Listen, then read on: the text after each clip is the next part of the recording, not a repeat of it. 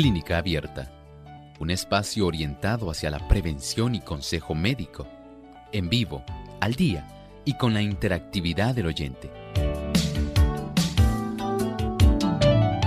Clínica Abierta, poniendo al doctor a su alcance para un diálogo claro y honesto, porque nos importa su bienestar y salud.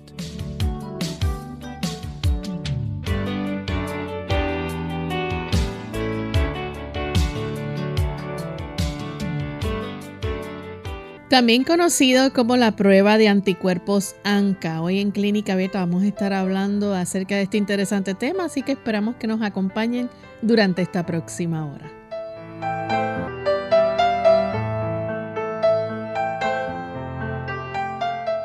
Un saludo muy cordial a todos nuestros amigos de Clínica Abierta. Nos sentimos contentos de compartir con ustedes en esta ocasión en este interesante tema que vamos a estar presentándoles hoy día y esperamos que ustedes puedan acompañarnos durante toda esta hora. Así que es el momento de que aquellos que nos siguen por la plataforma del Facebook Live puedan darnos like y darle share para que sus contactos también se puedan unir en esta retransmisión de este programa. Así que recuerden darle me gusta y compartir con todos sus contactos. Gracias por estar en sintonía. Damos también una cordial bienvenida a todos aquellos que nos siguen a través de nuestra página web radiosol.org y también aquellos que nos escuchan a través de las diferentes emisoras que retransmiten Clínica Abierta. Hoy en especial queremos saludar a los amigos que nos escuchan a través de RVM Radio en New Jersey. Así que para ustedes un gran saludo desde San Juan, Puerto Rico. Y con nosotros está, como todos los días, para orientarnos y educarnos respecto al cuidado de nuestra salud, el doctor Elmo Rodríguez. ¿Cómo está, doctor? Saludos cordiales, Lorraine. Muy bien, gracias a Dios. ¿Y Lorraine? ¿cómo Muy bien también. Qué bueno, saludamos a nuestro equipo de trabajo y con mucho gusto también a todos los amigos que hoy se han dado cita en estos 60 minutos de salud. Muchas gracias por acompañarnos. Así es. Y Estamos listos para compartir con ustedes el pensamiento saludable de hoy, así que vamos a prestar mucha atención. Además de cuidar tu salud física, cuidamos tu salud mental. Este es el pensamiento saludable en clínica abierta.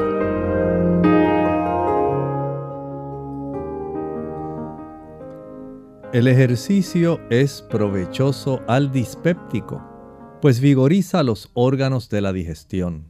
El entregarse a un estudio concentrado o a un ejercicio físico violento inmediatamente después de comer entorpece el trabajo de la digestión. Pero un corto paseo después de la comida, andando con la cabeza erguida y los hombros echados para atrás, es muy provechoso. ¿Ha probado usted esa caminata como si fuera el postre de su comida? Sí, muchas personas siempre esperan algo dulce al finalizar. Y no es que esto sea algo impropio. Pero no olvide también lo que viene después del postre. Hágalo un hábito. Camine un rato, no tiene que ser mucho tiempo, no tiene que ser a un paso rápido, solamente como un paseo, para que usted pueda facilitar un proceso digestivo, para que usted se pueda ayudar pueda beneficiarse y pueda tener la dicha de ver cómo su digestión mejora, cómo hay menos cólicos, cómo usted tiene una mejor capacidad de realizar de una manera más completa la digestión. Menos eructos, menos problemas digestivos, menos estreñimiento. Pruebe hacer esta caminata después de las comidas, aún al mediodía, cuando el sol está caliente. Haga una corta caminata, 10-15 minutos. Puede ser una gran bendición para usted. Gracias doctor por compartir con nosotros el pensamiento saludable y es más bien un consejo, ¿verdad? Que debemos poner en práctica y aplicar cada, cada, día de nuestra vida. Así que vamos entonces con el tema que vamos a estar discutiendo hoy, es la prueba de ANCA o conocida como la prueba de anticuerpos anticitoplasmáticos, que también tiene otros nombres por los cuales se le conoce, doctor. Así es. Esta generalmente es una prueba especial. Escuchen bien, de nuestros glóbulos blancos hay un tipo de glóbulos blancos especial. Se llaman los neutrófilos. Y este tipo de prueba está tratando de verificar cómo una serie de sustancias, en este caso son proteicas, se llaman anticuerpos, van a estar básicamente adhiriéndose, pegándose directamente como una prueba en el área más abundante de la célula, el citoplasma.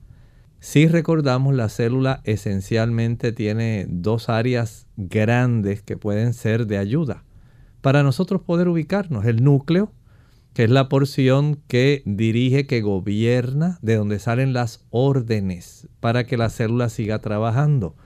Y la región del citoplasma, donde ahí están todos los organelos que una célula necesita para poder realizar sus funciones. Es como si fuera el núcleo, la cabeza, el citoplasma, el cuerpo, donde está el resto de los órganos. Pero todos ellos son dirigidos por el sistema nervioso central. Claro, no es que la célula tenga un sistema nervioso central, pero sí hay una comunicación directa entre el núcleo y esa región que sería el cuerpo de la célula en sí, que sería el citoplasma, donde están todos los organelos, las mitocondrias, el retículo endoplásmico, el aparato de Golgi. Hay diferentes tipos de organelos que son todos ellos necesarios para que las funciones de las células se puedan llevar a cabo. Pero gracias a esta prueba de anticuerpos anti en contra, ¿verdad? Del citoplasma, son una serie de proteínas que van a estar revelando cuando se adhieren al citoplasma de los neutrófilos cierto tipo de información que ayuda para que el médico pueda sospechar una serie de condiciones que pudieran ser preocupantes y que tienen que ver precisamente con nuestro sistema inmunológico. Doctor, ¿y por qué hay que hacer este análisis? Bueno, este tipo de análisis sirve para dos cosas. Número uno, sirve para detectar en algunos casos unas condiciones que a veces se pasan por alto, pero que se ponen muy de manifiesto cuando el médico va orientado en esa dirección. Se llaman vasculitis. Esto quiere decir que se desarrolla una inflamación de los vasos. En este caso estamos hablando de los vasos arteriales, vasos venosos, pero más con los vasos arteriales. Con la inflamación de estos vasos arteriales cuando el médico lo sospecha o cuando el médico quiere hacer una diferencia de la enfermedad intestinal inflamatoria. Él quiere saber si la persona tiene colitis ulcerativa o si está desarrollando una enfermedad de Crohn's. Así que él desea diferenciar entre una de esas dos causas. Dice, quiero saber si la enfermedad intestinal inflamatoria que tiene este paciente se debe a que hay una enfermedad de Crohn's o sencillamente una colitis ulcerativa. Y en el otro aspecto, si la persona tiene una vasculitis, una inflamación de alguno de los vasos, especialmente arteriales, que pudieran estar facilitando un cuadro clínico que el médico sospecha que es debido a esta situación autoinmune. ¿Cuándo entonces es el momento para hacer este análisis? Bueno, cuando las personas tienen vasculitis, sabemos que hay un cuadro clínico que más o menos tiene un tipo de características. Por ejemplo, esta persona tiene fiebre inexplicable. Esta persona desarrolla, por ejemplo, un malestar general con decaimiento que ella no sabe lo que es. La fiebre no se puede identificar, dice, bueno, no tiene una pulmonía, no tiene una infección de garganta, no tiene infección de oído, no tiene infección de orina, no sabemos qué pueda estar ocurriendo y ahí el médico está tratando de dilucidar qué le pudiera estar pasando a esta persona que está desarrollando este proceso de fiebre. Hay pérdida de peso. Esta persona también se queja de dolores musculares. Pudiera desarrollarse también enfermedad pulmonar, enfermedad renal. Y todo esto sencillamente está básicamente dando esos signos y síntomas, pero el médico no sospecha que lo que la persona tiene es esta vasculitis, por un lado. En otros casos, el cuadro clínico de la enfermedad intestinal inflamatoria, la persona tiene diarreas. A veces tiene sangrado, esto asociado con mucho dolor abdominal y el médico entonces quiere establecer una diferenciación en cuanto al diagnóstico. Así que ya sea por la sospecha de la vasculitis autoinmune o la sospecha de la enfermedad intestinal inflamatoria, por eso se hace la orden donde se solicita esta prueba, que es una prueba con una muestrita de sangre que se obtiene de los anticuerpos anticitoplásmicos de los neutrófilos.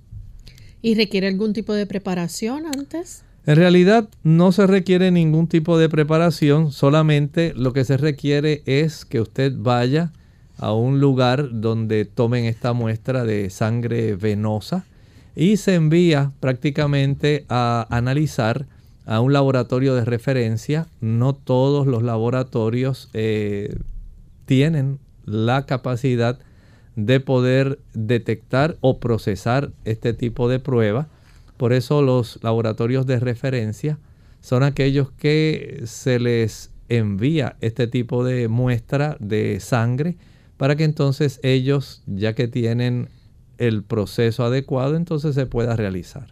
Bien, bien, vamos en este momento a hacer nuestra primera pausa y cuando regresemos vamos a seguir con este interesante tema. Más vale prevenir que curar. Hola, les habla Gaby Zabalúa en la edición de hoy de AARP Viva, su segunda juventud en la radio, auspiciada por AARP ¿Quién dice que en la segunda juventud no puedes estar en el mejor estado físico de tu vida? Contrariamente a la idea generalizada de que muchos sentirse y verse mejor que nunca después de los 50 es posible si verdaderamente te lo propones, sino solo ve las historias de éxito que se publican diariamente. ¿Cuánta gente ha bajado drásticamente de peso y transformado sus vidas? Tú también puedes entrar en ese club. Por ejemplo, ¿por qué no empiezas a practicar un nuevo deporte o actividad que te apasione? Si siempre siempre soñaste con jugar al tenis, hoy es el momento de hacerlo y aprenderlo con dedicación. Sin embargo, si no quieres empezar algo nuevo, enfócate en una actividad que disfrutabas mucho de joven. Si bien intentar nuevos afanes siempre resulta emocionante, también es buena idea practicar sistemáticamente alguna actividad convencional como pesas y ejercicios cardiovasculares. Conforme se envejece, el cuerpo empieza a perder masa muscular y densidad ósea, por lo que el ejercicio es la mejor manera de prevenirlo. Además, recuerda, la juventud está en la mente, eres tan joven como te sientas. El patrocinio de AARP hace posible nuestro programa. Para obtener más información, visita aarpsegundajuventud.org oblicua viva. Los beneficios de la vitamina B2 o riboflavina, esta vitamina hidrosoluble es vital para el crecimiento e importante en la reproducción celular y ayuda a producir glóbulos rojos sanos. Mantiene además la buena salud de la piel, las uñas y el cabello. Incluso es muy probable que ayude a la memoria, ya que las personas mayores que tienen niveles normales de vitamina B2 mantienen vivos sus recuerdos.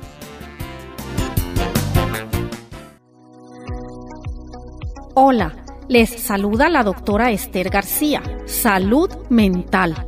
Alimento para el pensamiento no solo es un factor de riesgo para las enfermedades cardiovasculares una dieta de carne y productos lácteos, sino que, de hecho, algunos estudios han demostrado que niveles elevados de colesterol pueden afectar la salud mental. Un estudio reveló que los niveles elevados de colesterol son un factor importante en el deterioro leve cognitivo. La dieta también juega un papel importante en el desarrollo de la enfermedad de Alzheimer Consumir grandes cantidades de grasa parcialmente hidrogenadas aumenta el riesgo de la enfermedad de Alzheimer por casi 2.5 veces. Otro estudio reveló que comer carne aumentaba las enfermedades asociadas con el síndrome metabólico, caracterizado por niveles elevados de insulina, lo que también puede desencadenar la enfermedad de Alzheimer. Los alimentos en la dieta del Génesis son algunos de los mejores para la prevención y lucha contra el cáncer. Son los alimentos escogidos para nosotros por nuestro Creador. Y estos incluyen los frijoles, bayas, brócoli, coliflor, repollo, coles de Bruselas, colchina, col rizada, las hortalizas de hojas verdes oscuras, linaza, ajo, uvas, y jugo de uva, soya, tomates y granos o cereales integrales con nueces y semillas. Qué dieta tan completa, variada y balanceada la encontramos en el libro de Génesis 1.29.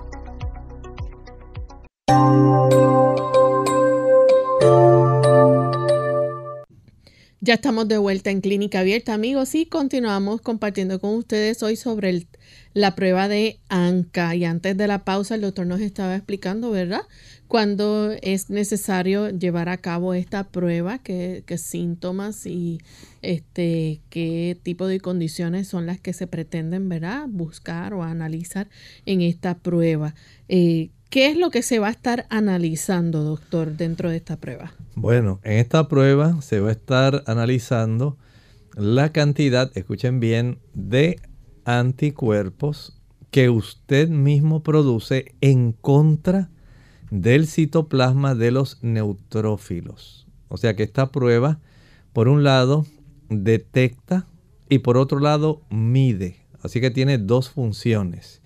Ir recordando que no solamente detecta, sino que al medir también ayuda para que aquellos pacientes que ya han tenido eh, este problema que ha sido detectado, una vasculitis autoinmune, una enfermedad de Crohn's, pues se le puede dar seguimiento al dar paso al conocimiento de las titulaciones que se requieren para que todavía nos diga si está muy activo su propio cuerpo en contra de sus propios neutrófilos.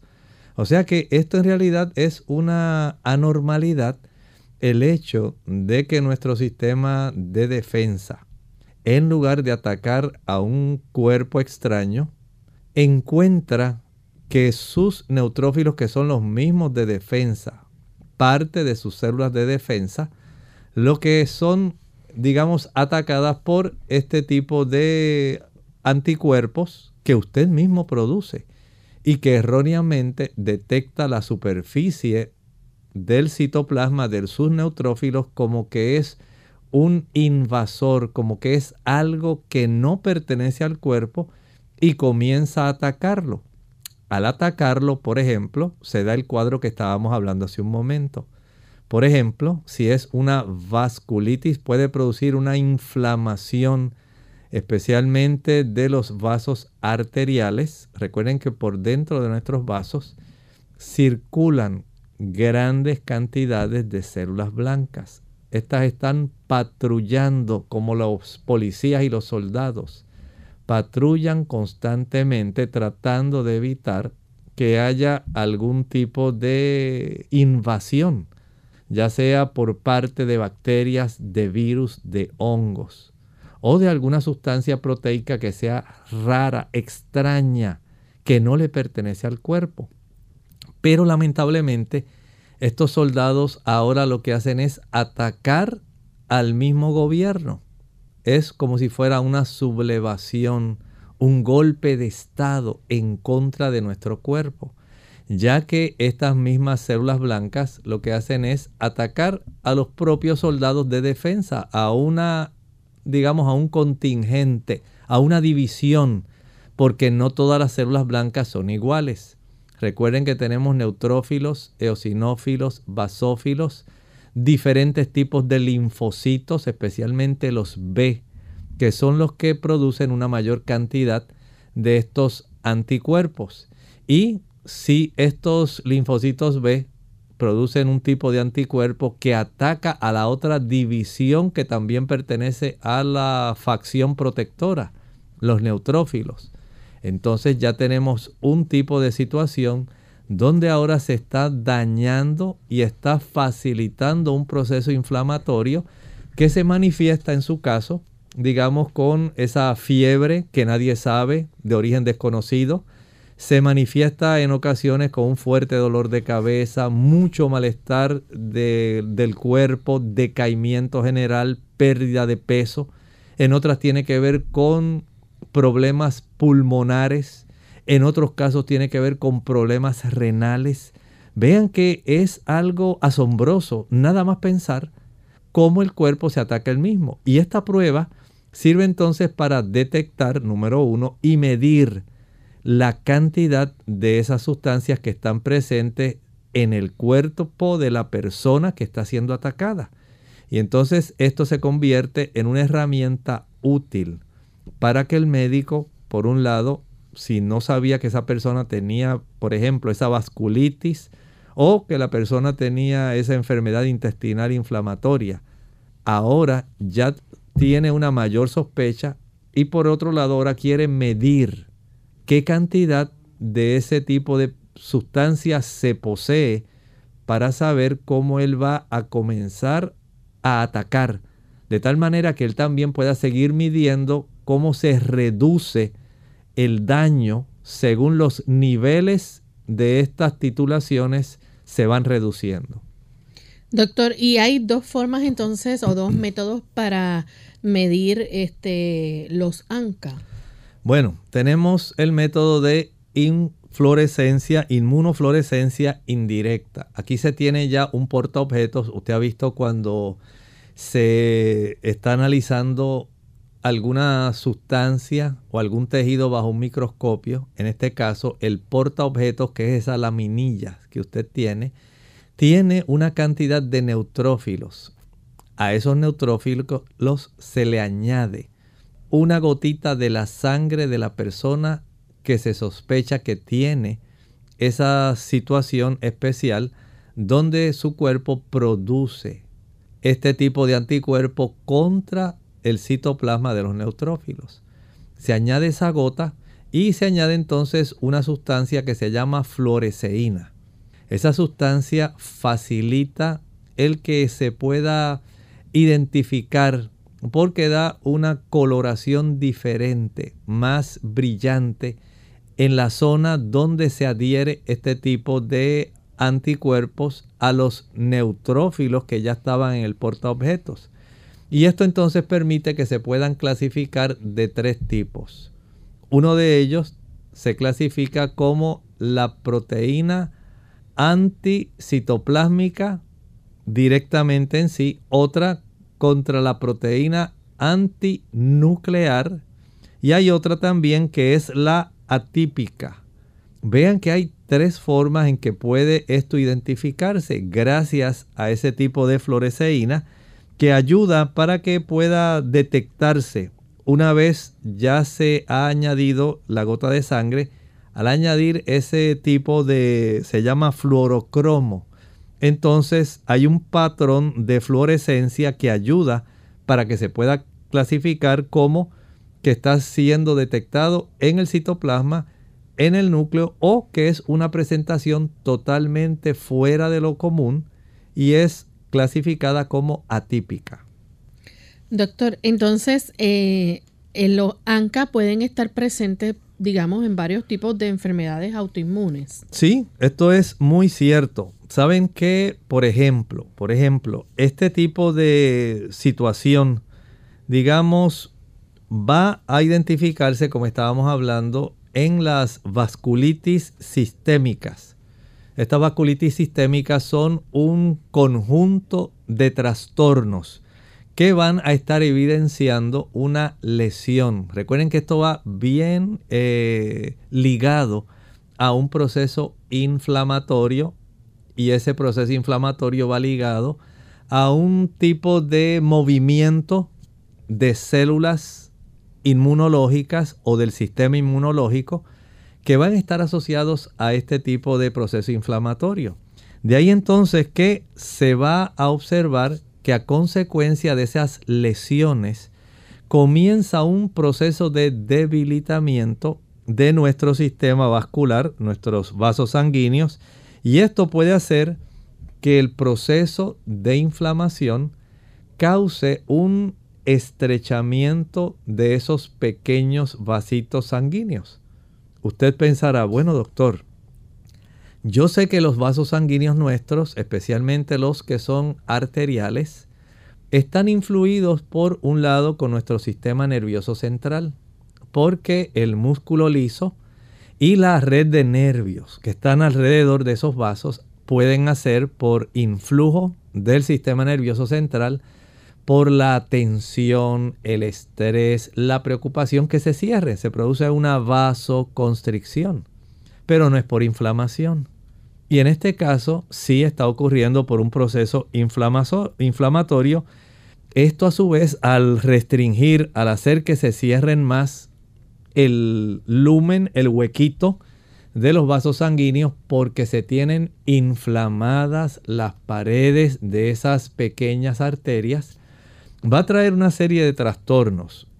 A consecuencia de esa inflamación, por ejemplo, las paredes de esos vasos sanguíneos se estrechan y el tejido que debiera haber estado recibiendo un buen aporte de oxígeno y nutrientes, ahora comienza a debilitarse porque no está recibiendo una buena cantidad de oxígeno y nutrientes. Y cualquier órgano nuestro en el cuerpo que necesita un buen suplido de una concentración de oxígeno y una concentración de glucosa, vitaminas, minerales, ácidos grasos, aminoácidos, fitoquímicos, antioxidantes. Todo eso es necesario para que cada tejido pueda funcionar bien. Cuando esto ocurre, lamentablemente, el tejido va a ir debilitándose y eventualmente entonces comienzan a desarrollarse el conjunto de signos y síntomas como los que estábamos hablando. Empieza a manifestarse la debilidad muscular, el decaimiento, la pérdida de peso, la fiebre, una fiebre de origen desconocido. Eh, la persona también comienza a manifestar estas situaciones que no están limitadas a esta vasculitis generalizada, sistémica, sino que a veces también puede ser una vasculitis localizada por ejemplo, en el área de los pulmones. O puede ser una inflamación de esos vasos arteriales a nivel de los riñones. Esto produce problemas muy serios, como por ejemplo lo que se le llama una granulomatosis con poliangeitis. Muchos vasitos afectados y esto se conoce como la granulomatosis de Wagener. También está la poliangeitis microscópica. Hay solamente la afección de los vasitos más pequeñitos, pero múltiples, muchos vasitos afectados, inflamados, distribuidos en todo el cuerpo. Está la granulomatosis eosinofílica con poliangeitis y está también la panarteritis nodosa. Y cada una de ellas a usted le suena algo bien difícil, bien complejo. En realidad no son enfermedades comunes, pero el hecho de que se produzca un proceso donde se desarrolla inflamación del interior de nuestra vasculatura, especialmente las arterias, es algo mucho más común de lo que usted se imagina y es parte del proceso que se vio especialmente con la infección del COVID. Había mucho proceso inflamatorio a consecuencia de los receptores de enzima convertidora de angiotensina que tienen muchas partes de nuestro cuerpo. Y esta, este tipo de situación era parte del problema, no directamente de la misma forma como estas vasculitis, pero sí había un proceso inflamatorio, un mecanismo parecido que facilitaba el desarrollo de todo este edema de la pared, de las arterias y las consecuencias de las complicaciones que se desarrollaban además del aspecto de la coagulación. Pero aquí estamos viendo un mecanismo parecido, no puedo decir que es el mismo, pero es un mecanismo parecido donde independientemente, antes de que existiera el COVID, existía ya esta condición, donde había un proceso que facilita que el sistema inmunológico nuestro ataque este tipo de células neutrófilos y a su vez inflame las pequeñas paredes de nuestras arterias, afectando el funcionamiento de muchos órganos o el sistema pulmonar o el sistema eh, renal o el sistema digestivo, diferenciando entre la enfermedad de Crohn y la colitis ulcerativa que se desarrolla. Bien, vamos en este momento a hacer nuestra segunda y última pausa. Cuando regresemos continuaremos hablando más sobre este interesante tema. No se vayan.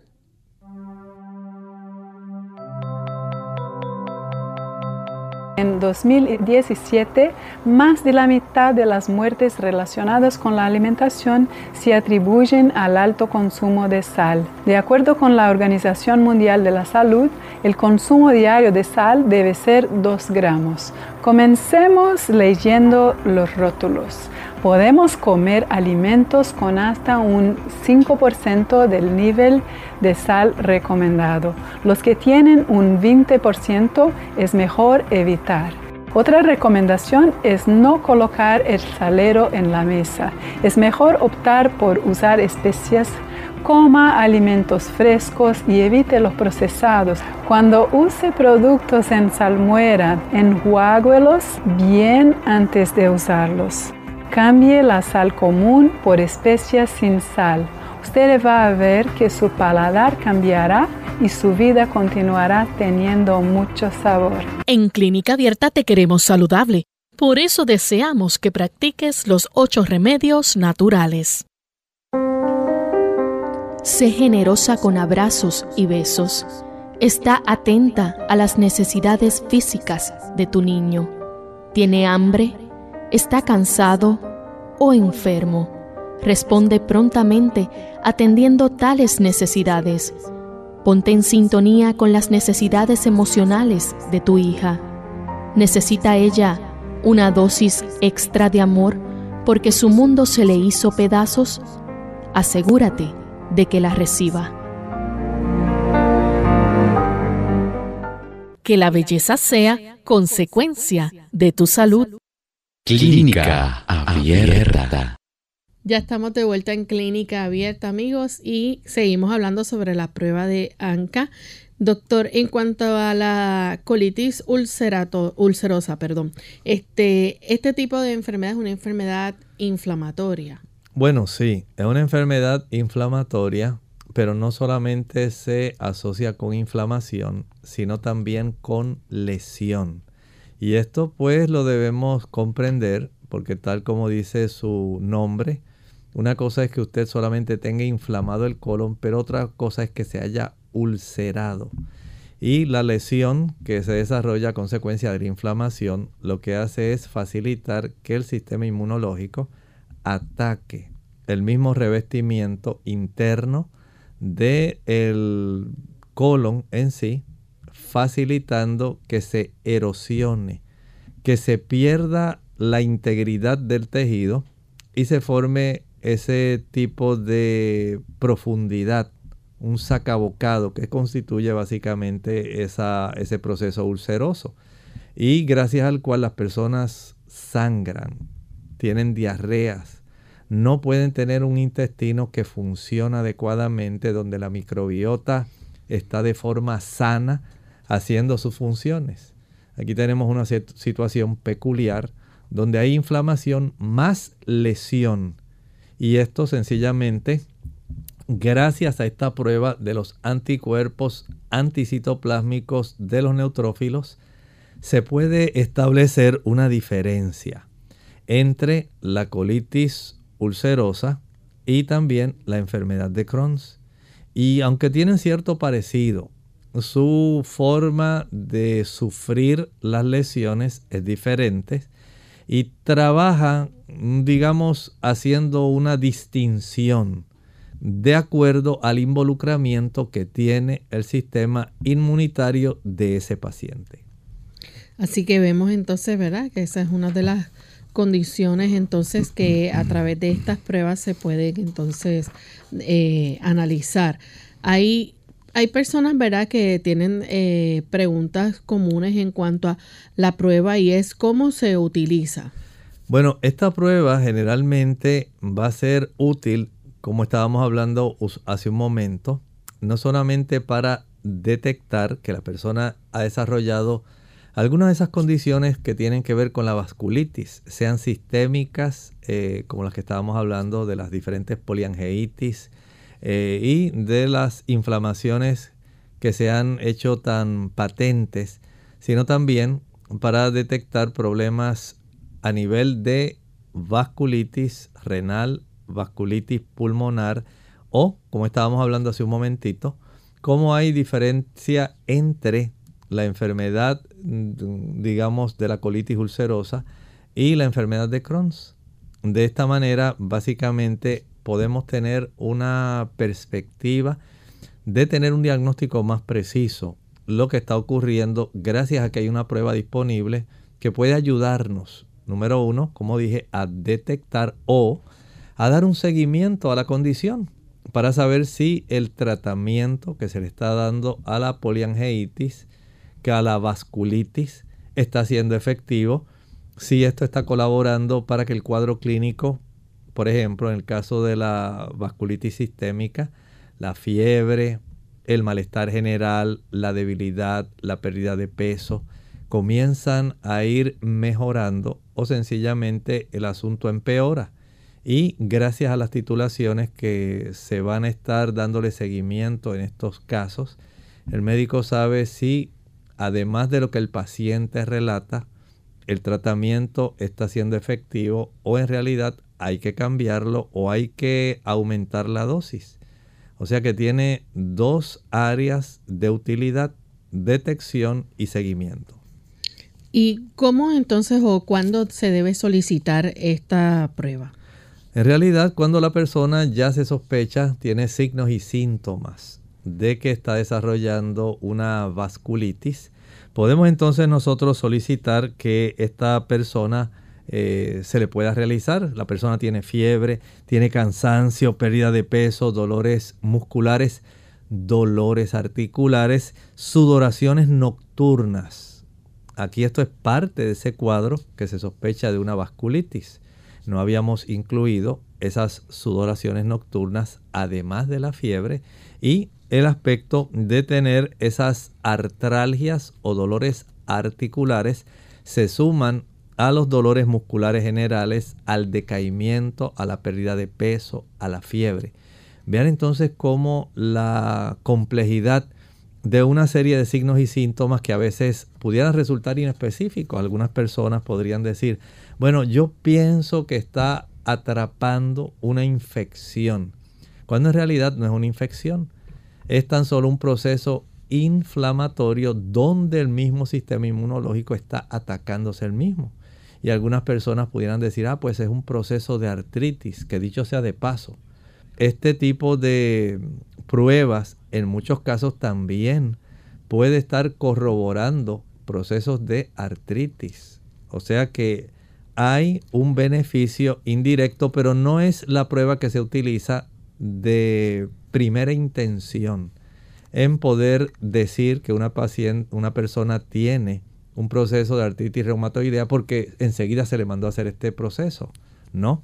En realidad estamos hablando de que es muy útil especialmente para este tipo de condición de la vasculitis sistémica, vasculitis sistémica o la diferenciación de una enfermedad intestinal inflamatoria como el Crohn's o la colitis ulcerosa. ¿Puede haber la aparición de síntomas que estén relacionados a complicaciones? Sí, recuerden que en el eh, trayecto del tiempo, en la medida en que se inflama y se lesiona la vasculatura más pequeña y múltiple porque tiende a afectar, se pueden desarrollar, por ejemplo, en los ojos se puede observar mucho enrojecimiento, picor, conjuntivitis, problemas de la visión, o sea, ya sea que la persona diga, no, pues yo ahora lo que estoy observando de un tiempo para acá tengo la visión borrosa. Otro puede decir, pues yo lo que he sentido es que he perdido visión. Y ya con este tipo de señal, la persona junto con, nos recuerde que no es solamente porque usted le pican los ojos que ya tiene una vasculitis, no. Hay unas situaciones que pueden dar picor de ojos que no tienen que ser vasculitis. Estamos viendo un cuadro amplio, completo, de cómo la persona que tiene este tipo de inflamación de sus pequeños vasos arteriales va a manifestarlo más en la forma en cómo estas pequeñas arterias, además de inflamadas, a consecuencia de la inflamación, ya no pueden proveer un suplido adecuado de oxígeno, un suplido adecuado de nutrientes, de tal forma que el tejido afectado no puede hacer toda su función. Y por ejemplo, en el caso de la retina, no se va a tener una buena agudeza visual en la mácula. La mácula es la zona de la mayor agudeza visual, pero ella a su vez tiene que recibir oxígeno y nutrientes. Tiene que recibir los diferentes tipos de carotenoides para poder suplir la función de esos conos y bastones. Y si esto no ocurre, porque la persona tiene una vasculitis que le está afectando sus ojos, se va a perder la visión, la persona puede tener una visión borrosa, no solamente central, sino la periférica. Cuando usted dice, lo miró con el rabo del ojo, lo vio así como de ladito, aunque no tiene la visión precisa central, pero usted sabe que tiene una forma de usted visualizar lateralmente de una manera menos precisa. Eso también se puede afectar. Y lo que estábamos mencionando, enrojecimiento, picor, conjuntivitis, pero no es una conjuntivitis por causa de un virus o de una bacteria, sino más bien porque están inyectados, enrojecidos sus ojos en la parte blanca, en la esclerótica. Y de esta manera lo que están mostrando es un proceso inflamatorio microscópico en los pequeños vasos que están precisamente nutriendo la esclera en esa área que se llama la uvea. ¿Puede también esto traer complicaciones en, en los oídos, por ejemplo, en el sistema auditivo? Puede ocurrir. Piensen en que ya la zona del tímpano, eso no es como usted se piensa, solamente así como un cuero de tambor, que usted solamente ahí se menea y cada vez que le da suena, no. Estamos hablando de una membrana que tiene vida. Es una membrana que se mueve, pero está viva. Y esto requiere que haya una cantidad de vasitos que suplen a esa membrana para que ella considere su integridad. Si la persona tiene trastornos de los pequeños vasitos de esa membrana que se llama tímpano, entonces usted va a tener pérdida de su audición y puede desarrollar sordera. Tan solo porque ahora ya esa área no es capaz de estar viva, de funcionar adecuadamente, se pierde la función, se afecta, porque los vasitos que deben llevar oxígeno y deben llevar una buena cantidad de nutrimentos no lo pueden hacer. ¿El sistema respiratorio también se va a ver afectado? Sí, esto puede manifestarse en una cantidad de mucosidad abundante que se va a estar desarrollando Además de eso, se puede mostrar que la persona va a tener síntomas del tracto respiratorio superior que no desaparecen. No importa cuántas gotas nasales, no importa cuán bueno sea el médico que usted haya visto, si este proceso de la vasculitis está afectando su mucosa nasal, entonces ese proceso de inflamación y de deterioro de la mucosa nasal va a ser evidente especialmente de estas dos maneras. La persona va a producir mucha mucosidad o sintomatología de un tracto respiratorio superior que no desaparece. También la persona puede tener, por ejemplo, algún tipo de manifestación o erupción en la piel. Sí, puede tenerlo. Puede tener algún tipo de erupción o granulomas que se forman en la piel. Y esto es una evidencia de cómo en esas áreas que ya son más superficiales, más tópicas, van a estar eh, acumulándose una cantidad de estos neutrófilos a consecuencia del daño que está causando el mismo sistema inmunológico en esas células que están patrullando todo el cuerpo, todo el cuerpo, todo el cuerpo y por alguna razón lamentablemente comienzan a atacar nuestro mismo sistema de defensa en un regimiento específico, los neutrófilos. Y la persona entonces también eh, pudiera tener problemas, por ejemplo, en los riñones. Puede tenerlo, sí. Aquí especialmente comienza a desarrollar proteinuria. Esto quiere decir que la persona va a estar expulsando una significativa cantidad de proteína, una evidencia del daño que está ocurriendo en la función de filtración renal. No debiera estar perdiéndose la proteína en la orina, ya que es una molécula grande. Normalmente el área donde ocurre el proceso de filtrado en el glomérulo no debiera estar facilitando esta pérdida. Esa proteína debiera retenerse y quedarse circulando dentro de nuestra sangre.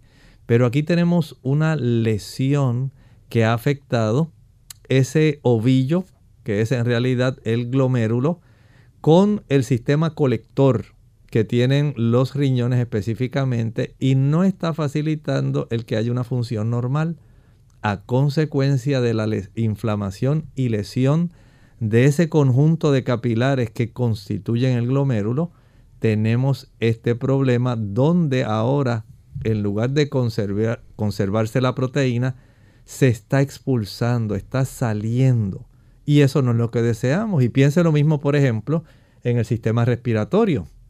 La persona con una vasculitis en la zona de nuestro sistema respiratorio bajo, los pulmones, especialmente en la zona de los alveolos. La persona va a estar sintiendo que no puede respirar adecuadamente o sencillamente va a tener mucha tos. Así que la dificultad respiratoria y la tos son muestras de que en este caso, a pesar de los árabes y a pesar de muchas cosas que usted haya tratado, muchos diferentes tipos de medicamentos, se está observando que su problema no tiene una mejoría. Pudiera ser que usted tenga este tipo de condición de una vasculitis en su sistema respiratorio y esta prueba de ANCA, anticuerpos anticitoplásmicos del neutrófilo, pudieran ellos estar facilitando una clave para decirle al médico que su problema es más bien una vasculitis en el sistema respiratorio. Bien, una vez diagnosticada entonces, ¿verdad? La enfermedad, por ejemplo, en el caso de lo que es la enfermedad inflamatoria intestinal, este, si existen los síntomas, entonces se le manda o se puede solicitar hacer la prueba ANCA. Así es. Eh, bueno, la persona en cierta manera sí va a existir. Ahora el médico lo que quiere es diferenciar mm.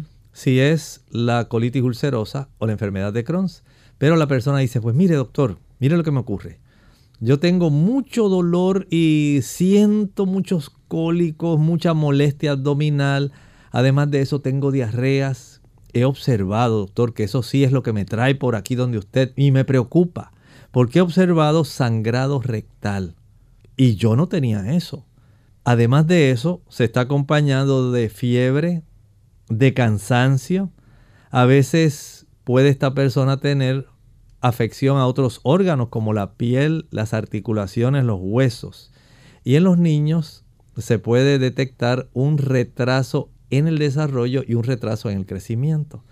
Vea cómo el sistema inmunológico es algo sorprendente y cómo al trastornarse ese sistema inmunológico, al afectarnos, al atacarnos a nosotros mismos, en lugar de atacar a un invasor nuestras proteínas, en este caso las de la superficie del citoplasma de los neutrófilos, donde están esos receptores, van a facilitar que ocurra este tipo de situación, porque hay un trastorno que facilita la inflamación y las lesiones estructurales de nuestros pequeños vasos sanguíneos. ¿Y cuáles son entonces eh, los resultados, verdad? ¿Qué significan los resultados en la prueba ANSCA? En este tipo de pruebas, básicamente podemos tener resultados positivos y negativos. Básicamente aquí lo que se hace es tratar de indagar cuál es la cantidad a la cual se puede eh, disolver y se puede encontrar la cantidad de este tipo de anticuerpos que ha sido detectado. Por ejemplo, si se encuentra en 64 diluciones, si todavía se, se diluye aún más y se encuentra en 130 y pico, en 300 y pico, dice, pues mientras más alta la dilución, sabe que mayor es la cantidad de este tipo de anticuerpos que existen en el organismo. Y de acuerdo a esas titulaciones, mientras más alta, uno en, 200, en 300 y pico, uno en 160 y pico, no es lo mismo que tenerlo en uno en 64 o uno en 62. Y esto entonces hace que la persona pueda tener una idea de la severidad del cuadro que tiene.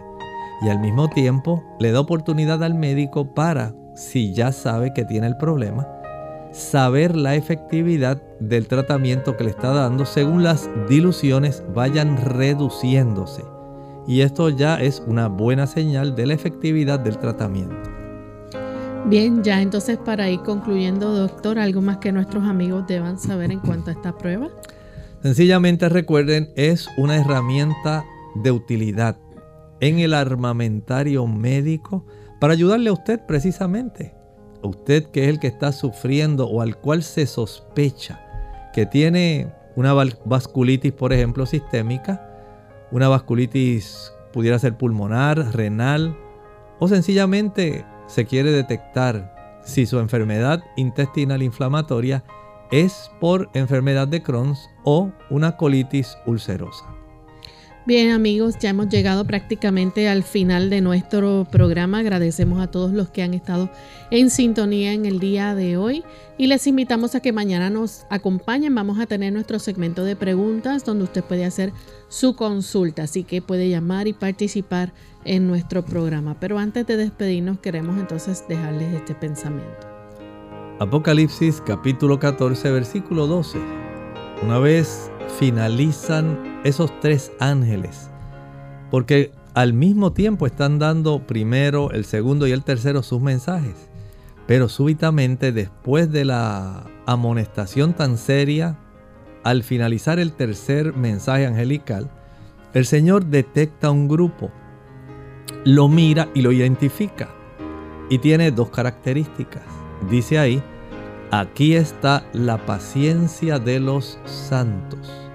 Aquí están los que guardan los mandamientos de Dios y tienen la fe de Jesús.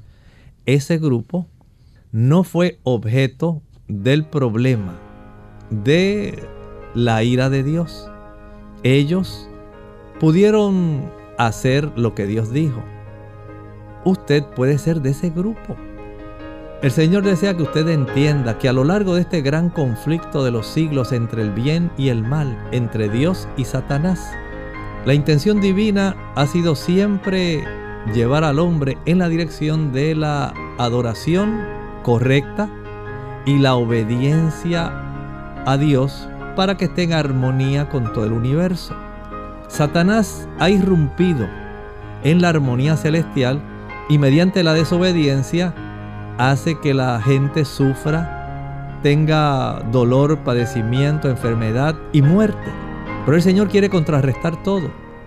Sencillamente Él ha provisto todo el plan maravilloso y Él identifica el resultado y las características de aquellos que finalmente alcanzarán a evadir el problema del castigo porque, dice aquí, guardaron los mandamientos de Dios que están en Éxodo 20 y tienen la fe de Jesús, la fe salvadora. Amigos, nosotros nos despedimos y será entonces hasta el siguiente programa de Clínica Abierta. Con cariño compartieron el doctor Elmo Rodríguez Sosa y Lorraine Vázquez. Hasta la próxima.